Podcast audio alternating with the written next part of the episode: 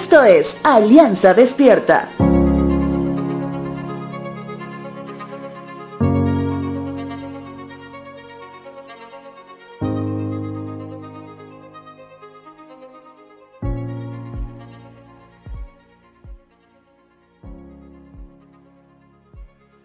Muchas veces al conversar con estudiantes de la academia bíblica local proponemos un ejercicio.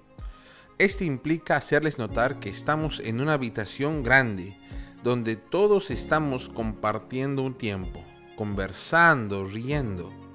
Y de pronto, siendo de noche, la energía eléctrica se apaga.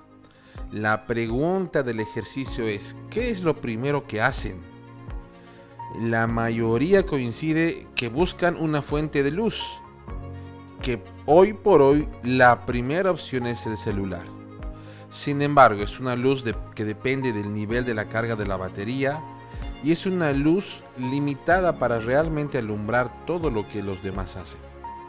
Algunos optan por buscar una vela para que ésta pueda tener más tiempo de duración, aunque la tenue luz que esta opción provee también es limitada. Les hablo esta mañana de este ejercicio porque al igual que los estudiantes, pienso que tú también escogerías las mismas opciones y en el mismo orden. Sin embargo, ¿qué pasa si no habría velas? ¿Qué pasa si no habría teléfonos ni linternas? Génesis capítulo 1, verso 3 dice lo siguiente. Entonces Dios dijo que haya luz y hubo luz.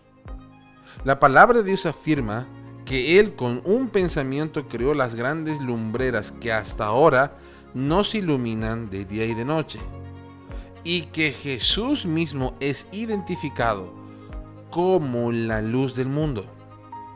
Por supuesto que no hablamos solo de la luz que pueda alumbrar un camino o una habitación como el ejemplo inicial sino que hablamos de la luz espiritual que vino a sacarnos de la oscuridad del pecado. Génesis capítulo 1, verso 4 dice, y Dios vio que la luz era buena. Al caminar en su luz, encontramos caminos brillantes hacia una vida que glorifica a Cristo. Él es el regalo resplandeciente para el mundo. Disfrútalo. Te dejo con la siguiente frase.